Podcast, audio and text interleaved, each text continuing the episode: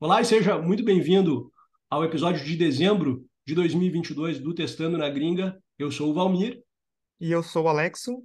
E hoje nós temos um convidado muito especial, que é uma das maiores referências de teste, não só do Brasil, mas do mundo. E temos aqui o Júlio. Seja bem-vindo, Júlio. Tudo bem contigo? Obrigado. Tudo bem, é um prazer estar aqui junto com vocês hoje, galera. Obrigado pelo convite. Nós que agradecemos. E hoje o, o Valmir, ele tá um pouco com uma gripe, então eu vou estar puxando mais a- as perguntas para o Júlio aqui. E hoje a gente vai falar um pouco dessa história de morar nos Estados Unidos, né? De ser um, um testando nos States. E aí, para começar com esse episódio, eu queria perguntar para ti, Júlio, como é que foi essa ideia aí? Por que os Estados Unidos e como é que foi teu processo para chegar lá? Desculpa aí, Alex, mas a gente não vai, a gente vai quebrar a regra do jogo aqui. A gente sempre fala de alguma coisa que não é relacionada ao episódio do podcast. Então, vou Ah, começar testando. perguntando, na verdade, para o Júlio se ele tem alguma coisa não relacionada ao episódio de hoje para contar para a galera. Daí a gente vai contar também alguma coisa não relacionada e depois a gente a gente segue, só para a gente não quebrar aí o padrão, digamos assim. Valeu, Valmir, valeu, esqueci disso. Tem alguma coisa, Júlio, que aconteceu aí fora do, do conteúdo de hoje que tu gostaria de compartilhar? Algum acontecimento especial nas últimas semanas? Tem sim, na verdade, provavelmente vocês até vão ouvir um pouquinho desse acontecimento aqui no, no background. O que acontece é que durante muito tempo eu morei em apartamentos, né? Morando em apartamento, você não tem toda aquela aquelas suas responsabilidades e preocupações com o lado de fora da sua casa, né? Mas já faz quase duas semanas que a gente se mudou para uma casa e é no, no lado de fora da casa tem um jardim, entendeu? E os jardins aqui na, nos arredores aqui da minha casa são jardins super bonitos, assim, né? Você olha pelo lado de fora da casa, tá aquele, aquela graminha verdinha, tudo bonitinho. Oh, Nossa, coisa linda, né? Até o dia em que a gente se mudou para uma casa, né? E aí eu descobri que a gente tem que, ou você faz algum cursinho online sobre como ser um jardineiro, ou então paga multa, ou então contrata uma empresa para que a empresa venha até a sua casa para fazer esse serviço, né? E é bem interessante porque a empresa ela ela decide por si só quando ela quer vir, entendeu? Então, né, hoje, né, nessa nossa entrevista aqui, vocês vão ouvir um pouquinho do, né, dessa delícia que é o barulho de alguém cortando sua grama lá fora. Então não é à toa que, que é bonito, é, é é uma, é uma lei, digamos assim, que tem que ser bonito e tu tem que pagar por isso ou fazer por conta própria. Exatamente, cara. E a galera aqui é bem, bem preocupada com isso, vou falar pra você. E às vezes até eles esquecem de limpar, por exemplo, você tá morando no apartamento, eles esquecem de limpar o chão do apartamento, as escadas, e mas tem lá todo santo dia alguém cortando a grama pra ela ficar verdinha, cara. Que massa. Parabéns aí pela, pela nova morada. Espero que, que corra tudo bem. Alexson, tu tem alguma coisa para contar para a galera antes da gente começar com o conteúdo do episódio? É, antes de nós começar, tu também tem que contar, né, Valmir? Mas eu, eu começo contando. Eu voltei de um retiro de meditação de novo. Aquela vez lá eu fiz os 10 dias, dessa vez foi mais curto, foi três dias só, mas voltei renovado. Por isso que eu sou meio quieto nos podcasts, eu gosto de escutar, eu gosto de observar. Eu- depois de três dias em silêncio, sem falar com ninguém, fica até estranho ficar falando, né? Então, mas hoje, Eu, eu, hoje a minha ação é, é falar mais, então eu vou falar mais hoje. E eu tu, tenho, Valmir? von- eu tenho vontade de fazer isso, eu não sei se eu tenho paciência. Cara, novidade do meu lado. Bom, primeiro que eu tô meio doente, né? Ah, espero ficar bom logo, mas pelo menos eu testei Covid e deu negativo, então menos mal. A novidade do meu lado é que eu relancei o, o- um, um curso que já fazia bastante tempo que eu queria relançar, que meus alunos estavam ansiosos esperando pelo relançamento do curso intermediário de Cypress lá no Udemy, e eu estrategicamente esperei o Cypress lançar a versão 12 para começar a gravar as aulas, e agora, ah, enfim, foi lançado ontem o curso, e já estou recebendo ótimos feedbacks, então é bacana quando a gente coloca esforço em uma coisa e, e esse esforço começa a se pagar, então eu estou muito feliz, assim. Eu, assim como o Júlio deve saber muito bem disso, né? Ele, ele ajuda tanta gente.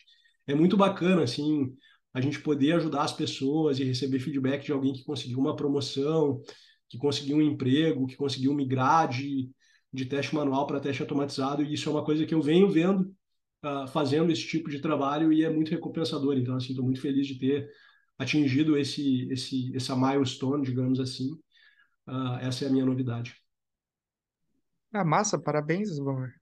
Sempre com novidades boas. E aí agora a gente pode partir para aquela pergunta que eu quase que atropelei e fiz antes, que é, Júlio, uh, Júlio, por que que tu escolheu os Estados Unidos e como é que foi esse teu processo para chegar lá? Legal. Bom, ah, vamos dizer assim que, que essa história de, de morar nos Estados Unidos começou como morar fora, né? O intuito era morar fora. É, eu, durante muito tempo, morei numa cidade do interior de São Paulo, chamada Araçatuba. E foi lá que eu conheci a minha esposa. E a gente morava lá no interior e eu tinha um, um desejo, assim, de morar na capital, né? E aí a gente foi passando, a gente, a gente foi se conhecendo melhor, a gente casou, e aí passou três, quatro meses, ela foi chamada, foi convocada para trabalhar em São Paulo. Olha só que coincidência. A gente se mudou para lá e começou a morar em São Paulo. E quando a gente começou a morar em São Paulo, a gente ficou sete horas de distância da casa dos nossos pais. Aí já estava um pouco longe. Eu falei assim: bom, amor, né, a gente tá sete horas aqui, né? A gente poderia muito bem mudar para um outro país, né?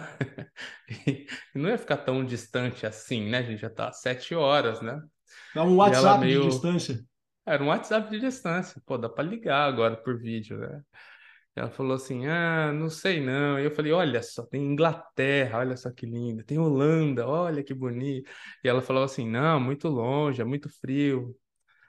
Até que um dia ela falou assim: Não, ó, é o seguinte, eu topo mudar. Mas se for para mudar, tem que ser especificamente para um lugar. Eu falei: Bom, tá bom, vai, escolher algum lugar que é al- tipo uma alta contratação em tecnologia e vai estar tá de boas para mim. Ela falou: Eu quero morar nos Estados Unidos. Falei, puta merda, cara, o visto é mó difícil, velho. Aí ela falou, mas não é só lá nos Estados Unidos, não, é na, é na Flórida. Eu falei, putz, cara, tem pouquíssimas empresas de tecnologia lá, velho. Ela falou, em Orlando. Eu falei, meu Deus, aí complicou, né, jovem? Você não, você não quer mudar pro, pro exterior, né? E foi engraçado porque é, a gente definiu essa, essa meta de morar fora e definiu a cidade. E aí, conforme a gente definiu isso, a gente foi começando a lutar para conseguir, né, ter todas as coisas que eram necessárias. Mestrado era algo que, que, que aguçava a, a, o interesse das empresas no meu perfil. O bacharel, que até então eu não tinha, eu tinha só o tecnólogo, também busquei atrás para fazer.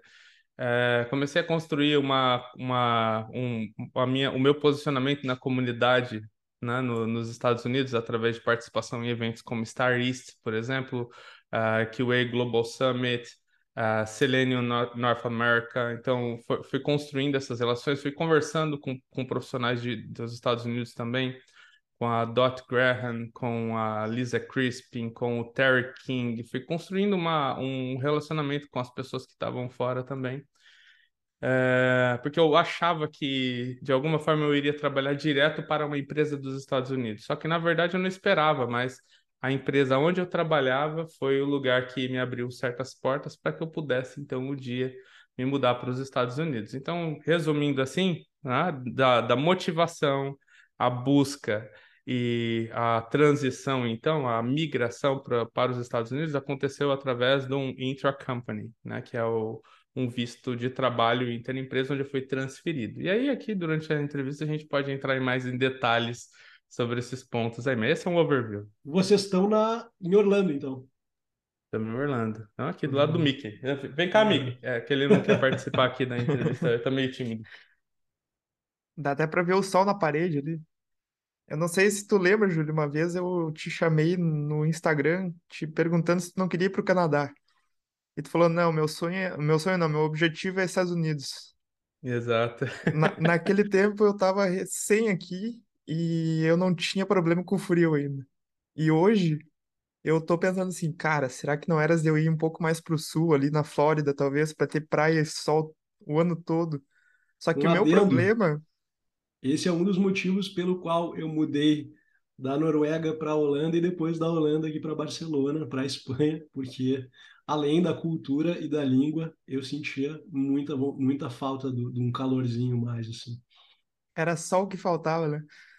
Mas é, o meu problema é que a minha, hum, não é esposa, mas a gente mora junto, é a minha namorada, ela é daqui e ela não gosta da- dos Estados Unidos. Então eu não posso ir para os Estados Unidos por causa dela. É o contrário da história do Júlio. Mas temos que trabalhar, né? Vou aprender com o Júlio como convencer a, a, pessoa, a, a esposa a deixar a família de lado. É um framework. Fra- Framework de influência para a vida no exterior. É, e não precisa deixar a família de lado, né? É Só É, deixa, é, eu me expressei mal, não deixar nunca de lado, né? Mas deixar a família na sua terra e partir para a próxima. Que é o que a gente já fez, né? E, Júlio, eh, eu sei que tu já falou um pouco aí do, do planejamento inicial, mas teve, teve alguma coisa que tu não falou sobre o teu planejamento pré-vinda que tu gostaria de Sim. trazer? É, bom, eu, eu vou dividir isso em duas partes, tá? A primeira é sobre o planejamento para elegibilidade, vamos, vamos chamar assim? Planejamento para elegibilidade. E o outro que é o planejamento para para ida mesmo, né? O planejamento para elegibilidade aconteceu há, sei lá, cinco anos atrás. Não, quase seis agora, né? Que foi a primeira vez que eu fiz uma entrevista para os Estados Unidos e passei. Eu tive, eu tive duas aprovações para empresas nos Estados Unidos antes. Só que em ambas, a ausência do bacharel me impactou fortemente, assim, né? Visto que para os vistos de trabalho eh, que estavam me oferecendo, isso era uma, um, um- quase que um requisito, né? É, foi lá, na- lá atrás que eu pensei, eu percebi que eu precisava então ter alguma, um diploma na academia que fosse um diploma que coubesse para os requisitos. E aí, falando com os recrutadores daquela época, eles falaram: olha, um mestrado daria bom e um bacharel daria bom também. Eu falei, beleza, vou começar aqui então a fazer é, um bacharel. E eu me inscrevi no bacharel, um bacharel de uma, de uma universidade chamada Unicesumar, que era EAD e reconhecido pelo MEC. Um valor era super em conta. Eu comecei a fazer aquele, aquele, aquele curso do bacharel. E no meio do caminho surgiu a oportunidade de fazer um mestrado também. O mestrado era privado. Eu digo para você assim, foi a coisa que eu mais gastei grana até, que eu mais investi grana na minha vida. Foi, era tipo, sei em lá, dois paralelo com mil o bacharel, em, em paralelo com o bacharel. Eu, eu tava com, eu tava com o objetivo traçado. É, e isso é até legal a gente falar aqui, né? Porque, puxa, cara, foi muito pesado. Tipo, eu fazia, eu fazia o bacharel, fazia o mestrado, trabalhava e ainda contribuía com a comunidade. E vivia, né? Nas horas vagas, assim, né? E, cara, eu lembro que eu pagava, tipo, 2.500 reais por mês no, no mestrado. O que para mim era muito caro, vamos dizer assim, tá? É, e, mas eu, eu decidi fazer assim mesmo, porque era, uma, era um mestrado que eu sabia que no futuro eu não teria problemas, porque era, a universidade era Mackenzie, então a, a primeira univers, a universidade que está lá no top 1 das, das, das universidades pagas mais relevantes no Brasil. Então, entendeu o que eu quero dizer? Houve um planejamento financeiro de tempo e que estava correlacionado diretamente ao meu objetivo. Tá? Tudo bem que lá no futuro as coisas mudaram. Eu não tentei mais um, um visto por uma empresa que iria me contratar. Eu fiz um intra-company. Isso é muito. é- é- é- ainda assim é complexo, mas ainda assim ele é menos complexo do que você concorrer a uma loteria, por exemplo, que é como acontece no H1B. Né? assim, tira a barreira de tu ter que concorrer com outras pessoas. Tu já trabalha para eles, já te Exato, conhecem, já sabe como é que tu trabalha. exato. Mas ainda assim, todas essas coisas me fariam ter um. me, me sobressair, por exemplo, numa comparação com outros candidatos do mercado nos Estados Unidos, porque isso também rola. né? Quando você é submetido a um processo de imigração, é, existem algumas, algumas etapas. Uma delas é divulgar a vaga para que alguém que tenha aquela, as mesmas habilidades que eu tenho possa concorrer. Isso, né, tendo um mestrado, tendo um bacharel e, e os anos de experiência que eu já tinha, era algo que era muito difícil de, de conseguir encontrar, né? Então, teve esse planejamento, envolvia grana, envolvia tempo, envolvia esforço. É... E aí, um outro planejamento era o planejamento da vinda para cá, né? Então, esse outro planejamento também foi um planejamento que demorou algum tempo. Por quê? Porque a gente não queria vir e ter que contar apenas com a grana que iria entrar aqui, o que seria, tipo, sabe, algo caótico. Hoje eu olho para trás para o primeiro mês em que eu cheguei aqui e eu digo, se eu não tivesse guardado uma grana, cara, a gente já tá lascado, velho. Tipo, muito lascado, entendeu?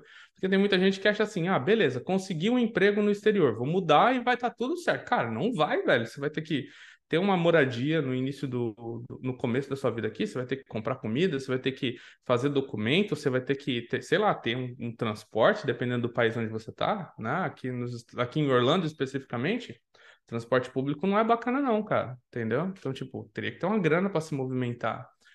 A gente poupou grana durante alguns anos para conseguir. Então, quando a gente chegasse até aqui, viesse já com dinheiro suficiente para se manter pelo menos pelos primeiros meses. Foi isso que eu digo para vocês assim que foi algo que foi muito, mas muito importante assim para a gente ter essa esse planejamento da viagem em si dos primeiros meses dentro de um novo país. Cara, uma curiosidade. Pode, pode aí, falar. Uma única curiosidade. Uh, qual é a, a área de, de, da tua esposa? E ela está trabalhando aí ou ela ainda não está trabalhando? Que massa essa pergunta. É, a minha esposa, ela trabalha como. Ela trabalhava na época é, como assistente de juiz. Em, é, ela é servidora pública federal, né? E e ela trabalhava, a gente estava, na, na, no momento em que a gente estava fazendo a, a mudança para cá, era, um, vamos dizer assim, naquele momento em que o pico da pandemia começou a descer, né? Então as, as coisas começaram a ficar um pouco mais flexíveis, inclusive a viagem para os Estados Unidos em si. Ela trabalhava remotamente, né? É, porque estava na, na pandemia. Mas algum momento, uns meses antes da gente se mudar para cá, uma juíza é, que conhecia uma juíza que já tinha trabalhado com ela, falou assim: Olha, eu quero que você, quero te convidar para que você seja minha assistente. E foi muito legal, por quê? Porque esse trabalho de assistente é, faz com que a pessoa tenha liberdade geográfica, entendeu? É, e, e, tipo, aconteceu exatamente na hora certa, cara. Sacou? Tipo, se não fosse aquilo, ia ter que passar um mês ou dois, ela ia ter que voltar pro trabalho lá, né, local, e ela ia ter que pedir a exoneração do trabalho que ela ralou tanto para conseguir, né, que é um concurso público super difícil. Mas uma juíza veio e falou: Você quer ser minha assistente? Aí ela, para né, para deixar as coisas bem transparentes, falou assim: Olha, é o seguinte, eu. Meu marido, ele né, está, ele conseguiu um emprego no exterior, eu vou ter que mudar para lá. Se você quiser que eu seja sua assistente, vai ser um prazer, mas vou ter que trabalhar de lá. E ela falou: não tem problema nenhum, pode trabalhar de onde você quiser. E ela conseguiu manter o seu emprego. E passado alguns meses depois, ainda saiu uma, uma, não, uma eu, eu, sempre esqueço a terminologia, provavelmente depois ela vai brigar comigo por eu falar a terminologia errada, mas saiu lá uma, uma, uma, não é uma lei, mas alguma parada assim que falava: olha, a partir de agora você, Priscila, está autorizada a trabalhar de maneira remota e, puxa, hoje ela está aqui trabalhando, sabe, é, seguindo todos os processos Timing perfeito. do trabalho. É, timing perfeito. E ela trabalha daqui remotamente. Entretanto, uh, meses atrás saiu uma, uma norma né, do, do, de migra, da, da área de imigração dos Estados Unidos dizendo que qualquer esposa de um portador do visto L1 pode trabalhar, uh, tem, tem o direito de trabalhar nos Estados Unidos, entendeu? Então, se ela quisesse também, ela poderia encontrar um emprego aqui e trabalhar normalmente. Que legal. É muito, eu acho, eu perguntei porque eu acho muito importante, saca? Quando eu me mudei para a Noruega, uh, a minha esposa apanhou para conseguir um emprego.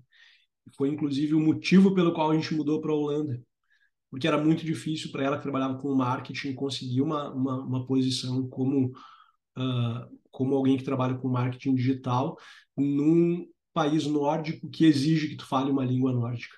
Quando a gente decidiu, a gente falou, então vamos para um país que seja um pouco mais internacional. E apesar da Holanda, a língua mãe ser o holandês, é um país bastante internacional. Ela foi para lá em três semanas ela estava empregada, ela começou o processo seletivo da, da Noruega. Em três semanas morando na Holanda, ela estava empregada e ela está lá até hoje. Inclusive, quando a gente se mudou para a Espanha, ela foi transferida da Holanda para a Espanha, porque a empresa onde ela trabalha tem uma, tem uma entidade legal aqui na Espanha também. Então, eu acho super importante, porque não pela questão da grana, realmente, assim, pela questão do, tipo, a gente tem que continuar podendo ter relação social, saca? E, tipo, eu acho que isso faz, faz uma grande diferença. Obrigado por compartilhar aí, Ju. Eu queria comentar que eu deveria ter visto essa fala do Júlio há dois, três, não, há quatro anos atrás, quando eu estava no Brasil, de ter feito também um financiamento, um, um planejamento financeiro.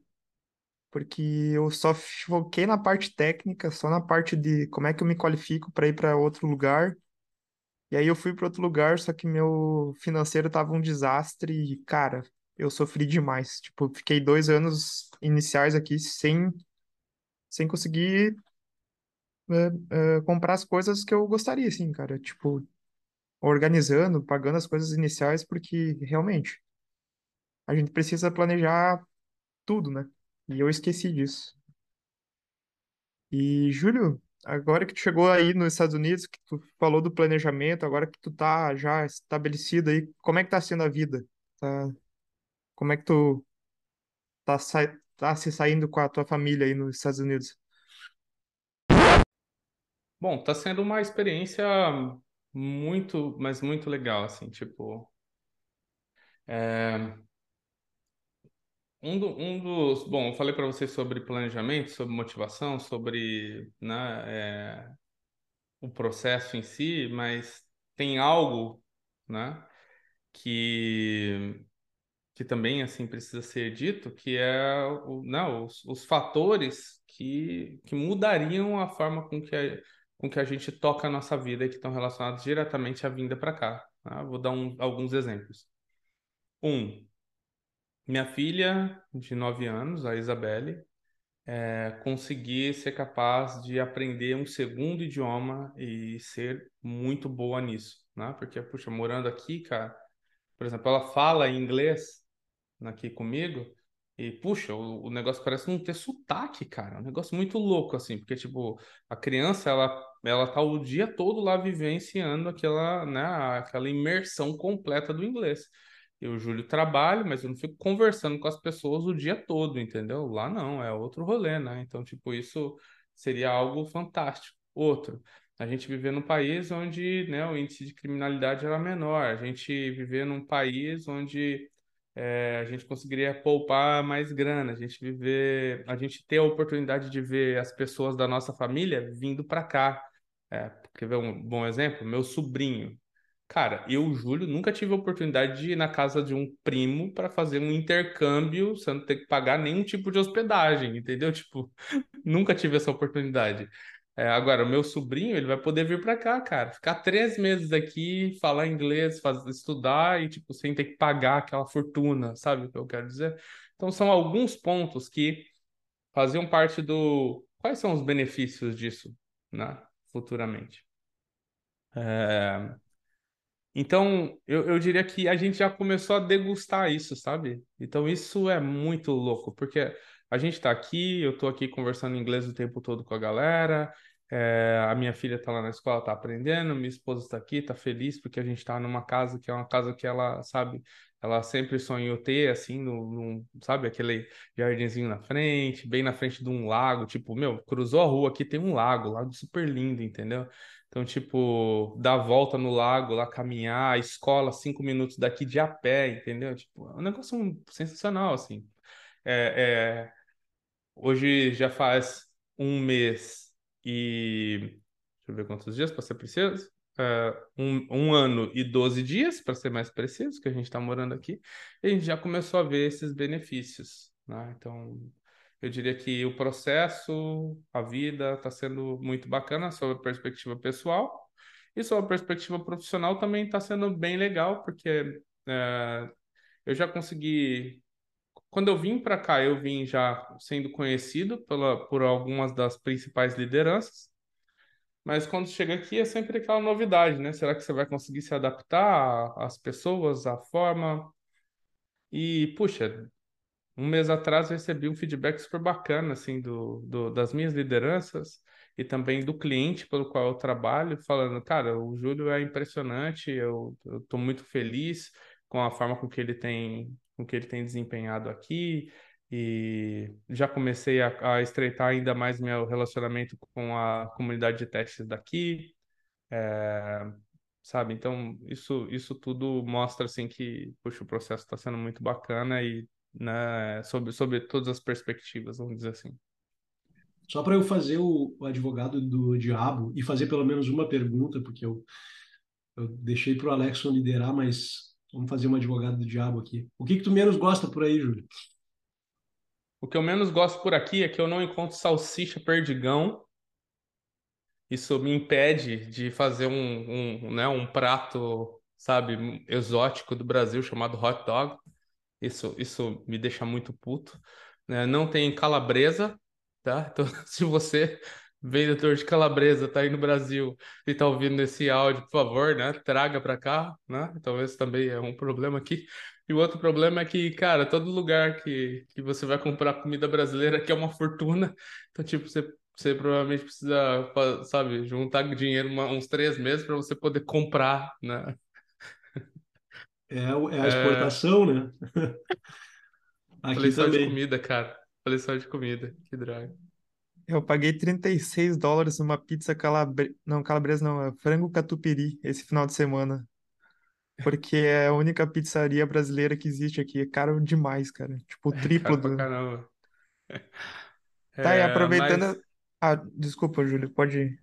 É, não, mas eu falo assim, é, sobre perspectiva, eu acho que assim, do, fora, fora a saudade de alguns itens que tem no Brasil, uma, uma questão assim que eu vejo que é um, é um, um problema assim que às vezes me, me irrita é a questão do, da burocracia processual, assim, sabe, de algumas coisas. Então, algumas coisas demoram muito para serem resolvidas. Você tem que usar muito o telefone aqui, né? Então, puxa, usar o telefone para mim é um negócio que é muito ruim, assim, sabe? Ficar na fila telefônica por, por horas, assim, tipo, para fazer o Social Security uh, aqui, eu tinha que fazer um, que agendar um appointment. E, cara, eu tive que ficar, de verdade, assim, ligar e ficar duas horas e meia, cara, esperando a minha vez na fila para poder agendar. Então, tipo, são algumas coisas que, que eu acho que a gente acabou superando já no Brasil, através de outros meios, mas que aqui ainda continua. Um outro exemplo. Mas eu acho que isso talvez seja cultural, mas mesmo assim eu vou falar. Aqui nos Estados Unidos, quando eu recebi minhas primeiras contas aqui para pagar de energia, de internet, etc., eu fui procurar um, um código de barras para pagar, né, com o aplicativo do banco. E, cara, não é assim que funciona. Você tem que entrar nos sites das empresas, né? não tem um, um sistema unificado de pagamento de contas. Então, você tem que entrar no site das empresas e fazer o pagamento por lá usando o seu cartão de débito. Tem cheque por aí também? Porque aqui eles usam muito cheque. Tem cheque por aqui também. E tem um cheque administrativo, que é quando você quer comprar umas coisas. Por exemplo, fui, fui comprar o carro, tá? daí eu tive que fazer um cheque administrativo no banco com o valor do carro para que eu pudesse ir lá na concessionária e entregar o cheque. É um Caraca, outro que nível. viagem. E aproveitando então que tu falou da parte que tu menos gosta, qual que é a parte que tu mais gosta daí?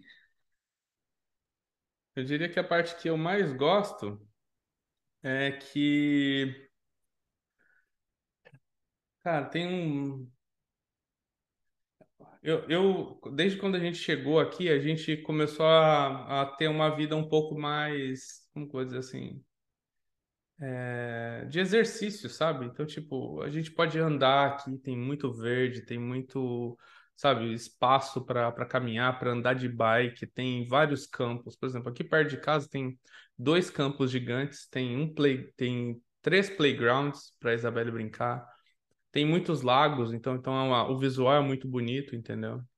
Andar de bike aqui para ir nos lugares onde a gente quer ir. Eu sei que isso tem a ver não com os Estados Unidos em si, mas com o local onde a gente decidiu morar. Mas, tipo, a gente tem condições de morar em um lugar como esse, entende? Então, isso definitivamente, o, o ambiente é um, algo que me agrada muito aqui.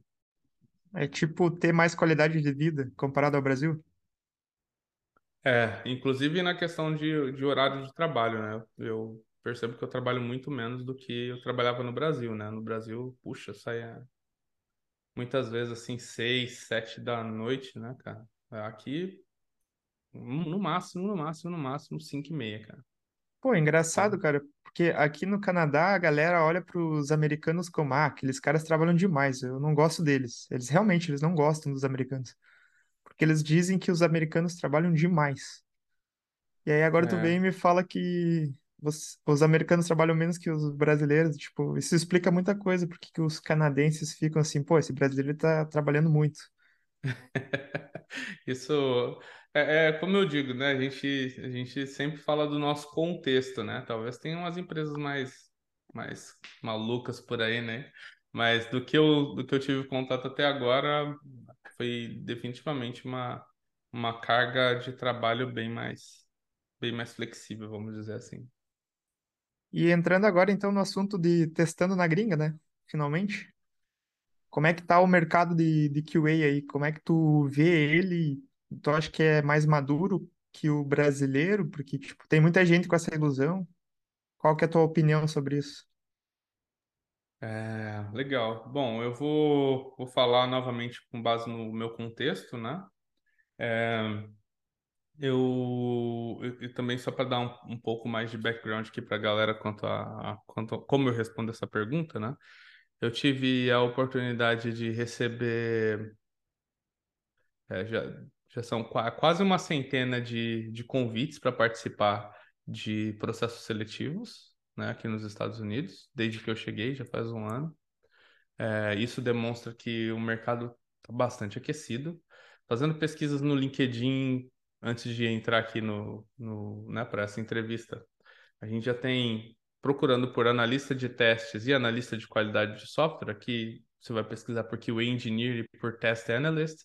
Você vai encontrar quase 50 mil vagas abertas para essa, essa área, é, o que é um número muito expressivo.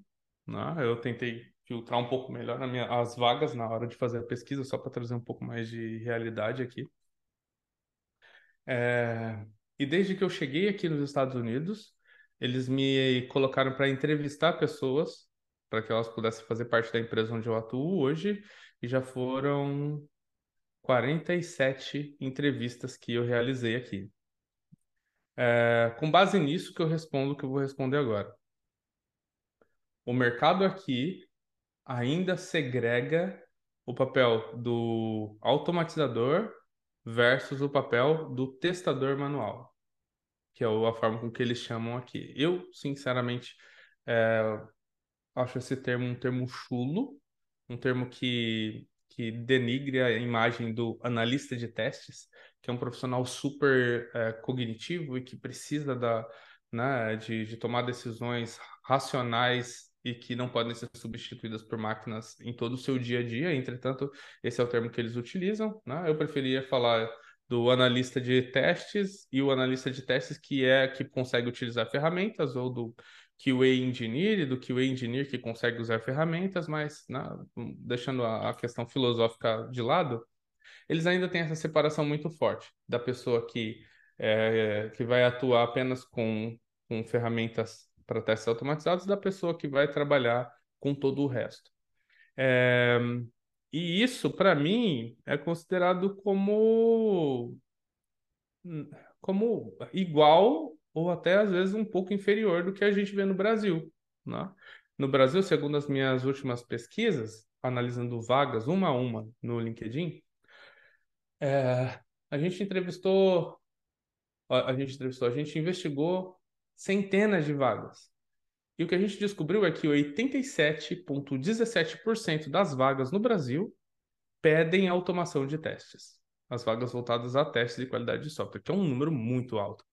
É, se a gente for parar a pensar nesse, nesse, nessa, né, nessa busca que o mercado tem versus o que as pessoas conhecem, tem muita gente por aqui que ainda não está preparada para as necessidades do mercado, entende?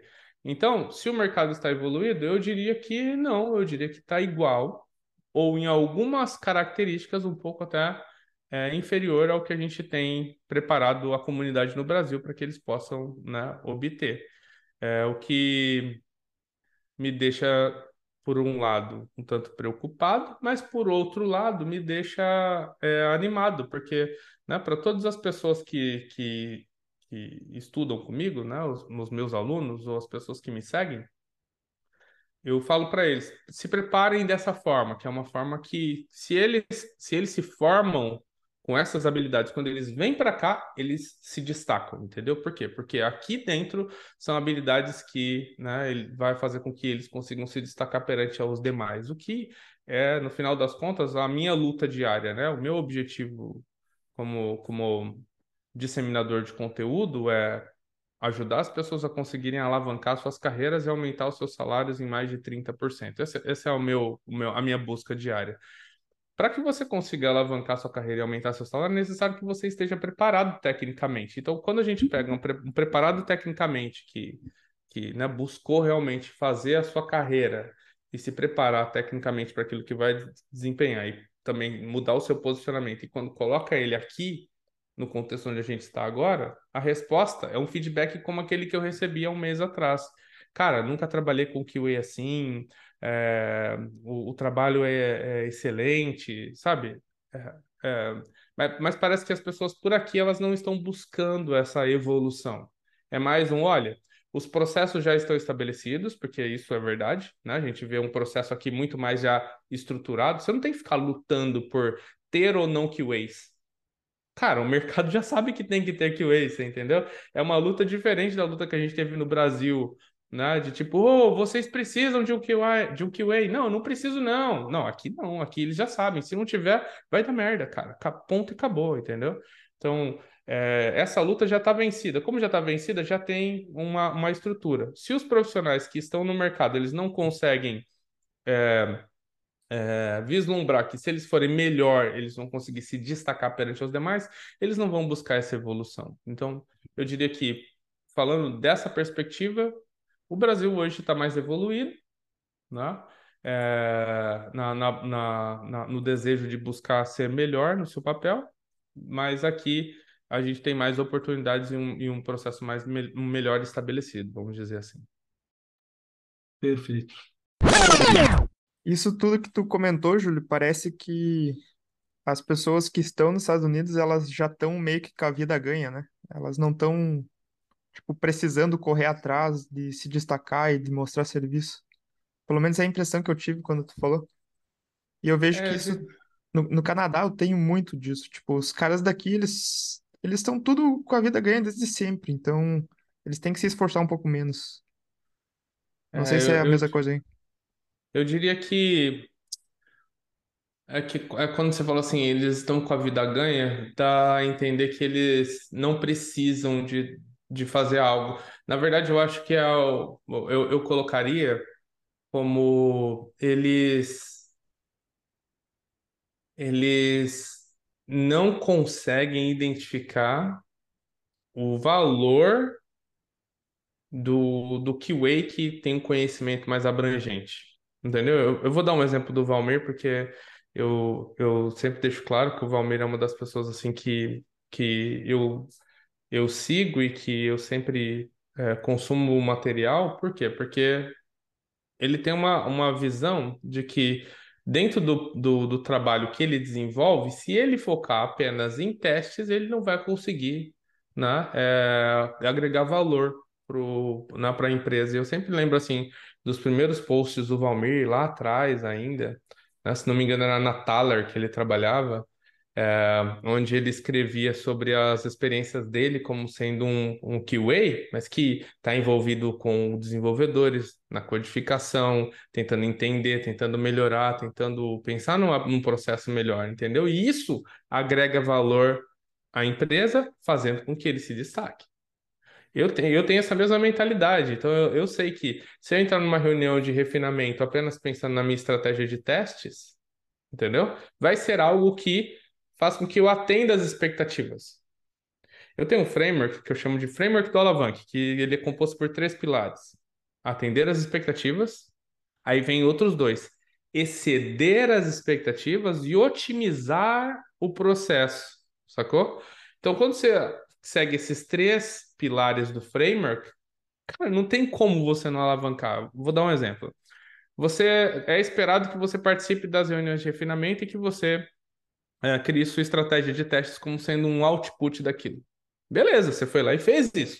Agora, exceder as expectativas é você conseguir, sei lá, identificar riscos na forma com que as pessoas estão tomando decisão contra a arquitetura, ou na forma com que as pessoas estão querendo abranger o, pro, o, o produto, a viabilidade do produto, da ideia que está sendo discutida. E você questionar isso, você desafiar isso. Isso é exceder.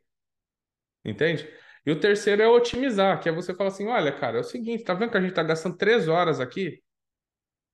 Três horas aqui de cada uma dessas pessoas é muita grana, cara. Mas ó, e se cada um de vocês pensassem em algumas, em alguns assuntos que estão relacionados diretamente às suas atuações, dev, PO, UX, etc. E quando a gente viesse para refinamento, a gente já tivesse uma reunião de refinamento que fosse mais rápida e mais efetiva, uma hora e meia, ia poupar uma hora e meia de trabalho isso é otimizar, entendeu? Então, é, a pessoa, as pessoas que, pelo menos as que eu tenho, né, parte das que eu tenho contato, elas estão nas, na atender as expectativas. E tá tudo bem, cara. Você vai atender suas, suas expectativas, mas se você conseguir ser mais abrangente, você vai exceder.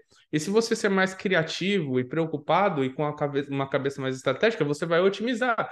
E quando isso acontecer, naturalmente você vai ser elevado, entendeu? Então, é,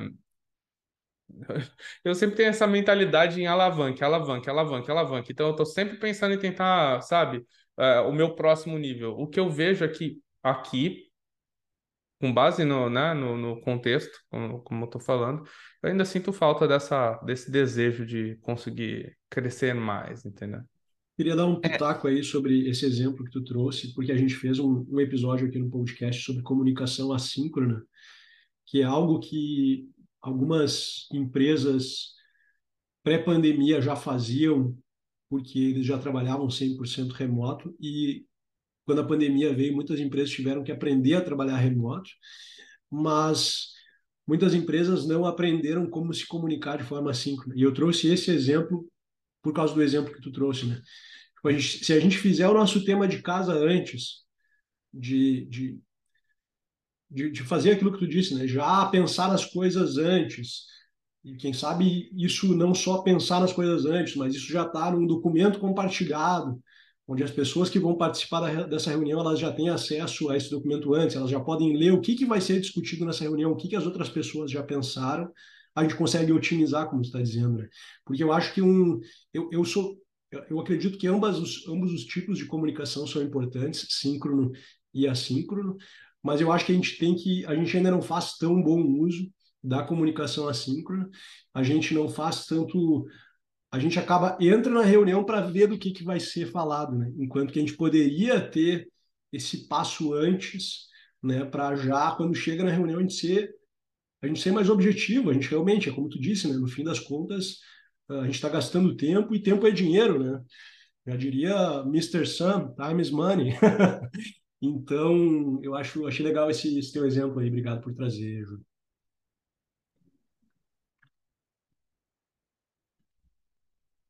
É, e agora, aproveitando, Júlio, tu comentou até um pouco da comunidade lá no início, das pessoas dos Estados Unidos que tu já teve até contato. Queria saber de ti, assim, se tu já teve participação nas comunidades de, de QA aí nos Estados Unidos, como é que tá sendo isso?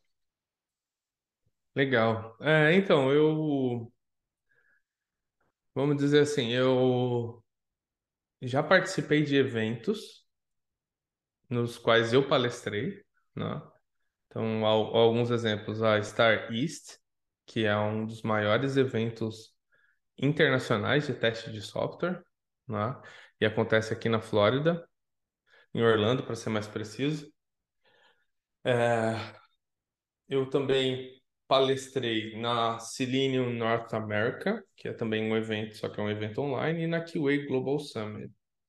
A QA Global Summit, ela não é um evento americano em si, né? É um evento que acontece a nível mundial. Se não me engano, eles são da, da Croácia, se não me engano, ou Ucrânia, não, não lembro exatamente, né, qual que é a, a base deles. Mas é, tive essa oportunidade de, pelo menos, demonstrar um pouco do que eu conheço nesses, nesses eventos. É, Existem, existem outros eventos que estão para acontecer nos Estados Unidos, que são os eventos que agora sim eu vou começar a submeter para participar, né? Novamente, Star East, a Star West, que acabou de abrir é, inscrições para o Call for Papers, e também o Agile Testing Days, que é, costuma acontecer ali na região de New York ou Chicago, aqueles, aquela, aquelas bandas ali, né? Então são alguns eventos que eu pretendo participar como palestrante e, e conseguir ali então me envolver ainda mais, né? É, não há tantos eventos locais aqui para testes de software. Então, o que eu tenho feito é, dentro da própria empresa que eu trabalho, conseguir mobilizar as pessoas para fazer algumas coisas, né? Então, eu já ministrei alguns workshops de testes de API, de testes web, de testes mobile. Então, a cada vez mais trazendo assim para as pessoas um, um pouco mais sobre quais são estratégias de como testar e como, como você pode automatizar testes nessas, nessas camadas para né, e conseguir movimentando um pouco mais, pelo menos, a comunidade na qual eu faço parte. Já falando das referências em testes de software e das oportunidades que eu tive de, de conversar com elas, isso eu diria que que é uma das coisas assim que mais me deixa realizado, né? É, é que lá atrás, em 2010, quando eu estava ali com né, pouco tempo de, de experiência em teste de software, eu tava, não falava inglês ainda, morava no interior de São Paulo, eu assistia, é, eu consumia alguns materiais como livros ou artigos que eu tinha que traduzir, e uma vez eu peguei um vídeo para tentar assistir, era um vídeo em inglês, eu não entendia nada, tipo, meu, nada, eu não entendia nada em inglês. E eu ficava falando, puxa, cara, um dia eu vou, né, é, falar, ser capaz de me comunicar em inglês e vou conseguir assistir esse vídeo, né? E se a gente for parar para pensar, cara, os vídeos que eu assistia lá, hoje eu consigo com me comunicar, assistir, me comunicar com as pessoas que, que, que contribuíram para o meu crescimento, né, do Júlio como, como profissional de teste. E hoje já tive a oportunidade de conversar com vários deles, né? Então, alguns a Dorothy Graham. Cara, ela é fantástica, cara. Ela, ela é uma das, sabe assim, das primitivas em teste de software. Participou da primeira conferência da Star, sabe? Tipo, ela é maravilhosa, cara, e super gente boa, muito legal, sabe? Veio e conversou com os meus alunos em uma das mentorias que eu ministro no, no programa de teste de qualidade de software. Conversei com a Lisa Crispin, autora do, uh, dos livros de testes ágeis, junto com a Janet Gregory. É, conversei com o Tarek King, que é um monstro da área de inteligência artificial em testes de software, que trabalha com o Jason Arbor. Conversei uh, com o Federico Toledo, que é que estava morando aqui na Califórnia, nos Estados Unidos, e que agora retornou para o Uruguai, que é CEO da Abstracta. Então, tipo, eu tive a oportunidade de conversar com essas várias pessoas e e elas, essas várias. Ah, mais uma também que foi breve, agora há pouco, a Elizabeth Hendrickson, que é autora do livro Explore It, um livro super conhecido também dentro da área de testes de software. Então, são, são diversos contatos com pessoas que são muito conhecidas e que, for, que foram e são minhas referências, e que também, né, é, através desse, dessa relação com elas, pude trazê-las para falar diretamente para os meus alunos no programa e isso também assim me deixa muito satisfeito, muito realizado, né? Porque lá atrás é algo que eu gostaria de ter tido acesso e hoje eu trago para eles como uma, uma pessoa que faz a tradu tradução simultânea, que a propósito mora no Canadá, que é a Luana Carvalho. E aí, sempre quando tem um convidado internacional nas nossas mentorias, ela vai e faz a tradução simultânea. Então é um negócio, tipo, mano, maravilhoso, assim, porque é uma oportunidade que eu, Júlio, sempre quis ter, mas nunca tive, e agora eles têm, né? Então, isso é, isso é demais.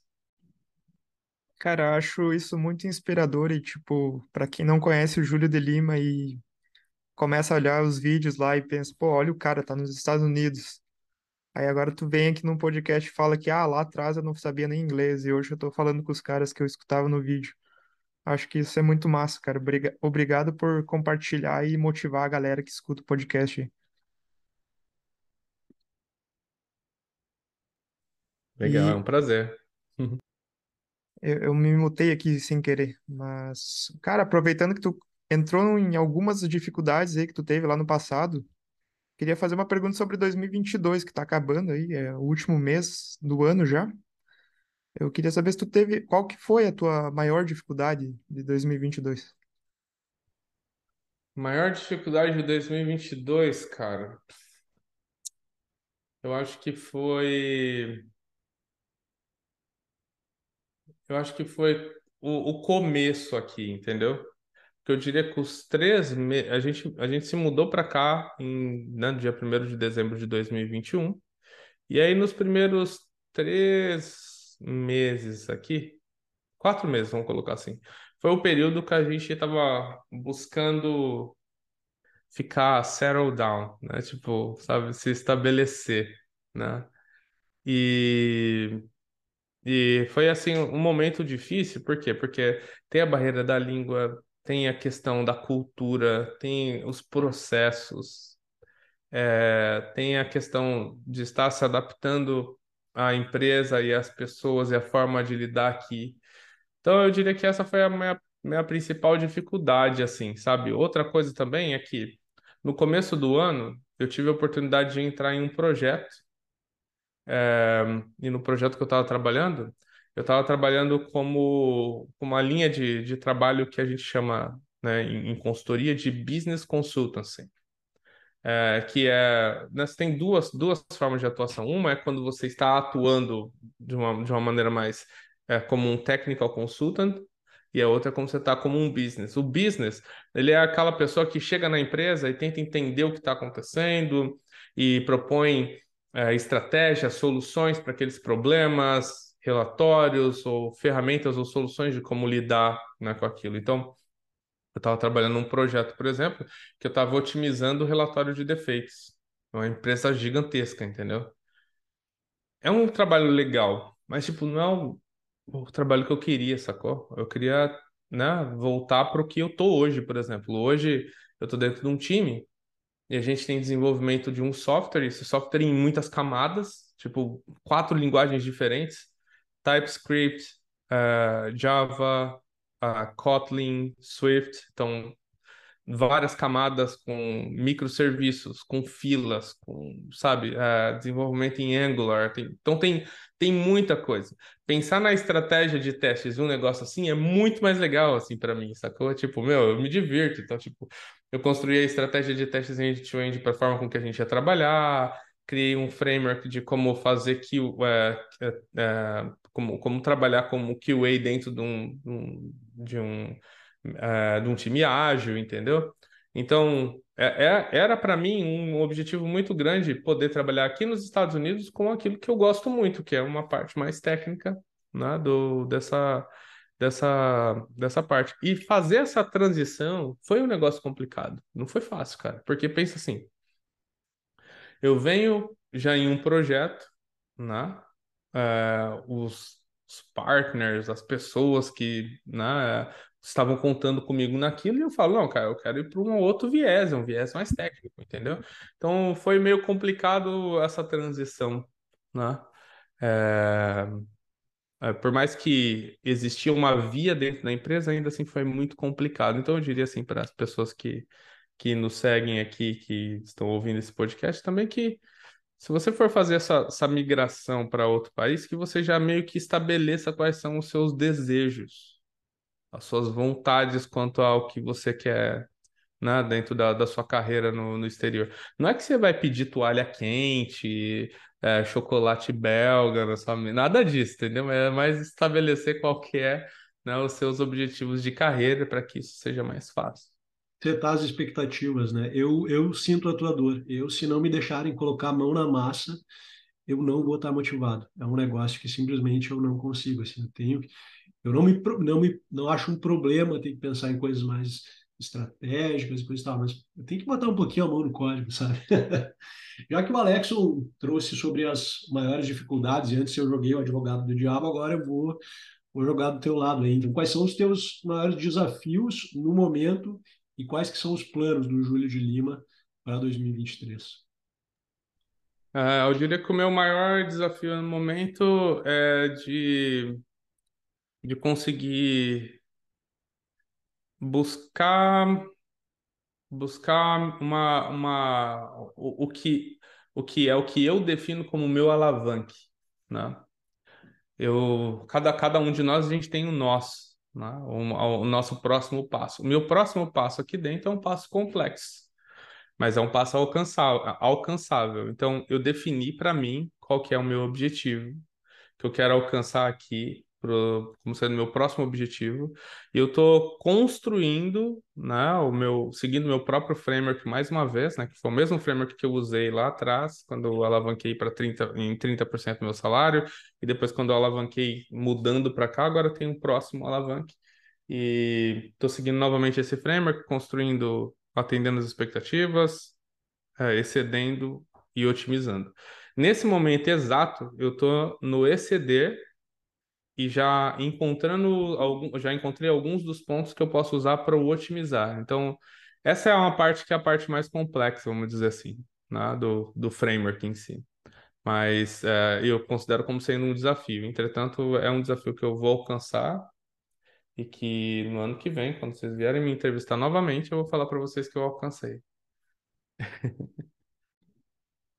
Fica aqui o desafio, então, o compromisso, que eu tenho certeza que tu vai ter otimizado duas vezes o que tu planejou, pela tua capacidade e vontade. Valeu. Deixa eu até fazer um comentário aqui sobre, sobre otimizar, né? Porque, cara, há três meses atrás eu tava com 103,9 quilos, cara.